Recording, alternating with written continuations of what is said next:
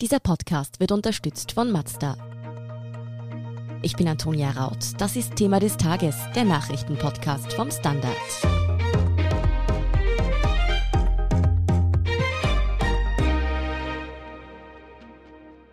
Das rechte Lager hat bei der Wien-Wahl empfindlich an Stimmen verloren. Sowohl die Freiheitlichen als auch Heinz-Christian Strache mit seinem Team HC haben alles andere als gut abgeschnitten.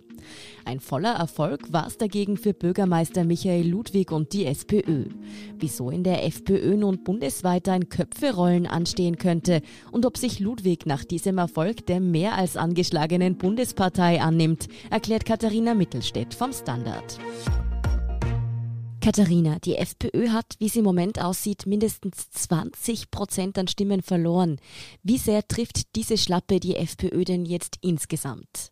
Für die Freiheitlichen ist das natürlich richtig bitter. Die hoffen jetzt, dass damit zumindest die Talsohle erreicht ist. Ein Wahlkampf, mit dem auf die absolute Basis abgezielt wurde, hat sie jetzt tatsächlich in die mittlere Einstelligkeit geführt. Damit hat tatsächlich niemand gerechnet. In diesen Minuten läuft die Fehleranalyse bei der FPÖ und ich glaube, es ist allen klar, dass es so, wie es jetzt läuft, nicht weitermachen kann. Wie sehr sind denn Strache, Ibiza, Spesenaffäre, Casinos und so weiter für dieses Fiasko in Wien verantwortlich? Oder zieht vielleicht in Corona-Zeiten auch einfach das Rezept der FPÖ, salopp gesagt, die Ausländer sind schuld, einfach in diesen Zeiten nicht mehr? Ich denke, es gibt da eine Vielzahl an Problemfeldern. Eines der wesentlichsten ist bestimmt, dass mit Heinz-Christian Strache der Chef gegen die eigene Mannschaft angetreten ist. Das wurde schlussendlich für beide Seiten, muss man sagen, zum Fiasko. Hinzu kommen die ganzen von dir gerade angesprochenen Skandale, in die die Wiener Landesgruppe fest verstrickt ist. Und dann gab es mit der ÖVP auch noch ein Angebot an all jene Blauwähler, eine salonfähige, sauberere Version der FPÖ zu wählen, mit gerade in den für die FPÖ so wichtigen Feldern Integration, Migration, sehr ähnlichen Inhalten. Die Ausgangslage war auch schon nicht gut, aber das Ergebnis ist jetzt ziemlich fatal. Trotzdem muss man ja sagen, auch wenn der ehemalige Spitzenkandidat der Freiheitlichen bei der letzten Wien-Wahl, Heinz-Christian Strache, diesmal gegen die FPÖ angetreten ist, dann ist er ja trotzdem eine Vielzahl an Stimmen, die weder Strache noch die FPÖ gewählt haben und vermutlich auch nicht alle zur ÖVP übergelaufen sind. Wo sind denn die meisten FPÖ-Wähler dieses Mal hingelaufen, beziehungsweise sind die vielleicht auch gar nicht wählen gegangen? Ja, Antonia, du sprichst es schon an. Frühere FPÖ-Wähler sind eben nicht nur zur ÖVP, zur SPÖ oder eben auch zu Straches Team gewechselt. Die Freiheitlichen hatten dieses Mal ein massives Mobilisierungsproblem. Mehr als 100.000 FPÖ-Anhänger von 2015, also vom vergangenen Wien-Wahlgang, sind zu Hause geblieben. Das heißt aber natürlich auch auf der anderen Seite, dass das Potenzial grundsätzlich noch da ist. Aber gehen wir mal hoffentlich davon aus, dass in Wien in, den, in der nächsten Zeit mal nicht so schnell wieder gewählt wird. Von dem her liegt dieses Potenzial natürlich jetzt mal brach.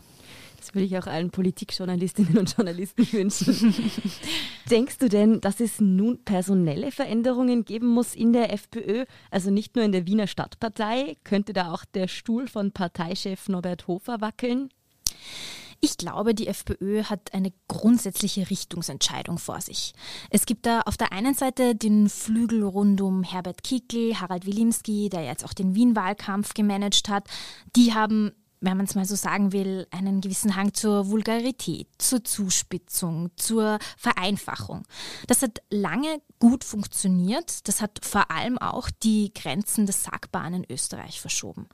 Genau das ist aber jetzt das Problem. Jetzt gibt es die ÖVP, die fordert inhaltlich in Migrationsfragen nicht groß etwas anderes, aber die sind stattlich und salonfähig und sagen im Grunde genau dasselbe. Dafür muss sich der Wähler dann aber nicht genieren. Deshalb gibt es eben diesen zweiten Flügel. Das ist, wenn man so will, so ein bisschen der bürgerliche Flügel der Freiheitlichen. Darunter sind viele Burschenschafter, darunter ist äh, auch der Oberösterreicher Heimbuchner, andere blaue Landeschefs. Die sind zwar überhaupt nicht zwangsläufig weniger rechts, aber sie haben ein anderes Auftreten. Und dieser Flügel will, dass die FPÖ der ÖVP wieder richtig Konkurrenz macht und eben sich nicht mehr nur auf diese Basis der Wutbürger kapriziert. Der Flügel steht grundsätzlich hinter Hofer und will jetzt von ihm, dass er diesen Kurswechsel sachte vollzieht. Dafür halten sie ihn für den richtigen Mann. Sind die denn im Moment noch in der Mehrheit oder ist es durchaus denkbar, dass dieser etwas durchs vulgär oder sagen wir mal zumindest populistischere Flügel der FPÖ rund um Kickl und Wilimski das Ruder übernimmt?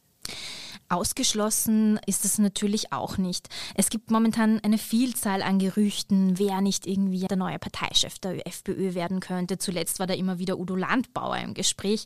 Angeblich ist Herbert Kickel derzeit drauf und dran, dass er einen neuen Ersten, einen, wie seine Gegner sagen, schwachen Ersten sucht, der die Partei übernimmt.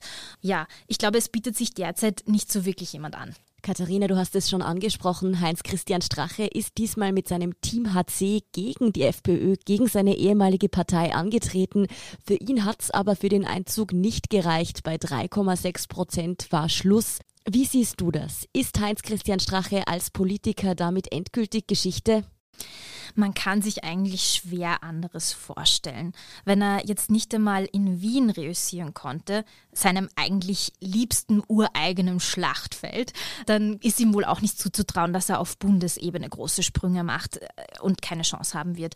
Also ich glaube auch nicht, dass ihn die FPÖ zurücknehmen wird. Von dem her, womöglich ist das jetzt tatsächlich das Ende von Heinz-Christian Strache, also politisch. Schauen wir doch zum Gewinner, das ist in jedem Fall die SPÖ. Bundesweit war die Partei bei den letzten Wahlen quasi im Sturzflug. In Wien hat es genau anders ausgesehen. Sie haben tatsächlich ein Plus von mehreren Prozentpunkten machen können. Warum geht es in Wien und auf Bundesebene so gar nicht? Naja, also ich glaube, man muss die Kirche da auch so ein bisschen im Dorf lassen. Die SPÖ hat zugelegt, das ist auf jeden Fall ein Erfolg für Michael Ludwig und die Wiener SPÖ, aber jetzt auch keine Trendumkehr für die gebeutelte Sozialdemokratie. Ich glaube, Ludwig hatte einfach auch ein bisschen Glück mit dieser Krise, äh, mit dieser Pandemie, die für ihn eigentlich zur rechten Zeit kam. Er ist dieser etwas langweilige, sagen wir mal, aber sehr verlässliche Apparatschik irgendwie. Genau das, wonach sich viele in unsicheren Zeiten sehnen. Darüber hinaus ist es aber auch, muss man sagen, fast immer so, dass Regierende in Krisen gut abschneiden. Hältst du es für denkbar, dass dieser etwas ja gelassene, du hast gesagt fast langweilige, ruhige Ludwig jetzt trotzdem innerhalb der Partei ein bisschen Druck macht, auch gegen Parteichefin Pamela Rendi-Wagner? Pamela Rendi-Wagner hat in der SPÖ definitiv ihre Gegner. Ein erster Dämpfer war für die damals dieses Mitgliedervotum, das sie ausgerufen hat und das sie klar bestätigt hat. In dieser Fraktion hieß es dann danach, so wie man in der Politik gerne sagt, Hände falten, Goschen halten. Zumindest bis zur Wienwahl. Nun ist die geschlagen. Derzeit ist jetzt auch noch niemand so wirklich aus der Deckung gekommen. Vielleicht passiert das jetzt wieder mehr. Fakt ist aber schon, dass Ludwig und Randy Wagner zwar bestimmt keine große Liebe sind, aber er stützt sie und das tut er eigentlich schon immer und mit einer gewissen Vehemenz. Auch Peter Kaiser, ein anderer starker Mann in der SPÖ, steht hinter der SPÖ-Chefin. Ganz akut sehe ich die große Revolte gerade nicht hochkochen, aber man muss auch sagen, in der SPÖ, man weiß es nie so genau, was passiert und was sich Einzelne wieder ausdenken. Jetzt mal theoretisch betrachtet, wenn Ludwig sich doch entscheiden würde, sich gegen die Parteichefin zu wenden, auf wen könnte er denn dann als, sagen wir, Verbündeten zählen? Und gäbe es denn im Grunde überhaupt Alternativen zu Pamela Rendi-Wagner an der Parteispitze? Es gibt im Grunde zwei Namen, die immer wieder mal wieder genannt werden. Das ist auf der einen Seite natürlich Hans-Peter Doskozil, der burgenländische Landeshauptmann, der einen großen Erfolg bei der letzten Wahl einfahren konnte, der ja auch dafür bekannt ist, dass er immer mal wieder gerne sich auch in bundespolitische Angelegenheiten einmischt. Der zweite Name, der da zuletzt zumindest auch immer wieder vermehrt genannt wurde, war Peter Hacker. Der Gesundheitsstadtrat von Wien, der jetzt in der Gesundheitskrise natürlich auch viel zu tun hatte und viel in den Medien vorkam. Da, so wird in der Partei gemunkelt, wird es vor allem darum gehen, ob Michael Ludwig seinen Gesundheitsstadtrat, der sehr populär ist, womöglich loswerden will an dem Bund. Aber ja, wir, ich glaube, da müssen wir einfach noch ein paar Tage abwarten, wie es da weitergeht und was da passiert. Ja, in den paar Tagen dürfte die Gerüchteküche auch noch ab und zu ordentlich hochkochen, denke ich. Abschließend, im Moment wird natürlich zum Wahlergebnis immer noch ein bisschen mit Fragezeichen auch geredet, weil es eben noch kein endgültiges Wahlergebnis gibt in der Wienwahl. Ganz, ganz viele Stimmen, bis zu 40 Prozent sind ja per Briefwahl abgegeben worden. Bis wann sind die denn ausgezählt und wann gibt es dann wirklich ein Ergebnis? Ja, da müssen wir uns jetzt wohl tatsächlich noch gedulden. So wie es aussieht, wird es vor Dienstagabend oder sogar erst Mittwochvormittag kein Endergebnis geben. Wie viel das noch ändert? Naja, also die Schwankungsbreite ist jetzt grundsätzlich gar nicht mehr so hoch. Allerdings, wie du sagst, 40 Prozent der Stimmen sind noch nicht ausgezählt. Da kann sich natürlich auch noch ein bisschen was tun. Müssen wir uns also noch in Geduld üben, etwas, das auch Journalistinnen und Journalisten nicht so gut können. Danke, Katharina Mittelstädt, für diesen Überblick. Gerne, Antonia. Wir sind gleich zurück.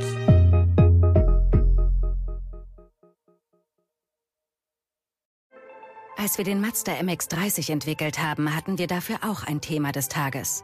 Ihr Leben.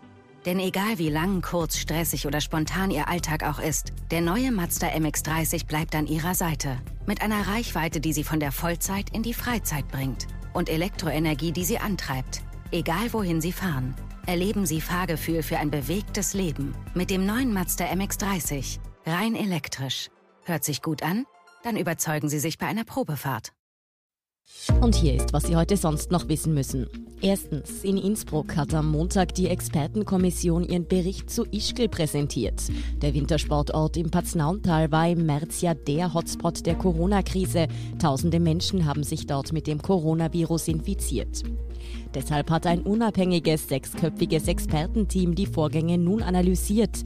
Aus dem Bericht geht hervor, wie sehr die Tiroler Behörden von den Ereignissen und auch von der vom Bund verordneten Quarantäne über dem ganzen Tal überrumpelt wurden. Gegen vier Personen, unter anderem den Ischgler Bürgermeister und den zuständigen Bezirkshauptmann, ermittelt in der Causa Ischgl nun außerdem die Staatsanwaltschaft. Zweitens, in Belarus, früher Weißrussland, sind erneut hunderte Menschen bei Massenprotesten verhaftet worden. Laut Menschenrechtsorganisationen sind rund 600 Demonstranten festgenommen worden, darunter auch viele Journalisten. Viele Belarussen fordern seit der umstrittenen Präsidentschaftswahl im Sommer den Rücktritt von Staatschef Alexander Lukaschenko.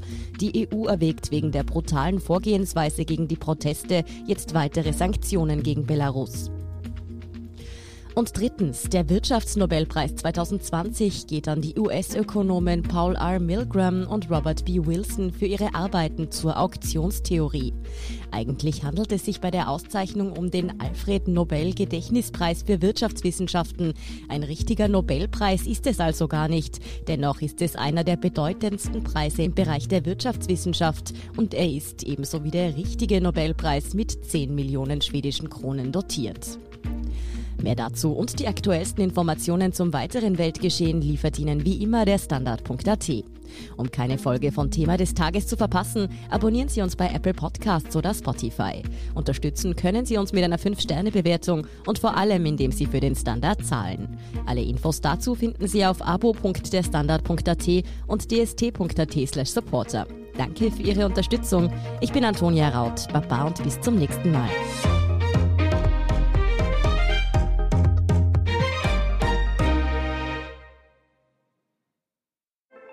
Als wir den Mazda MX30 entwickelt haben, hatten wir dafür auch ein Thema des Tages. Ihr Leben. Denn egal wie lang, kurz, stressig oder spontan Ihr Alltag auch ist, der neue Mazda MX30 bleibt an Ihrer Seite. Mit einer Reichweite, die Sie von der Vollzeit in die Freizeit bringt. Und Elektroenergie, die Sie antreibt. Egal wohin Sie fahren. Erleben Sie Fahrgefühl für ein bewegtes Leben. Mit dem neuen Mazda MX30. Rein elektrisch. Hört sich gut an? Dann überzeugen Sie sich bei einer Probefahrt.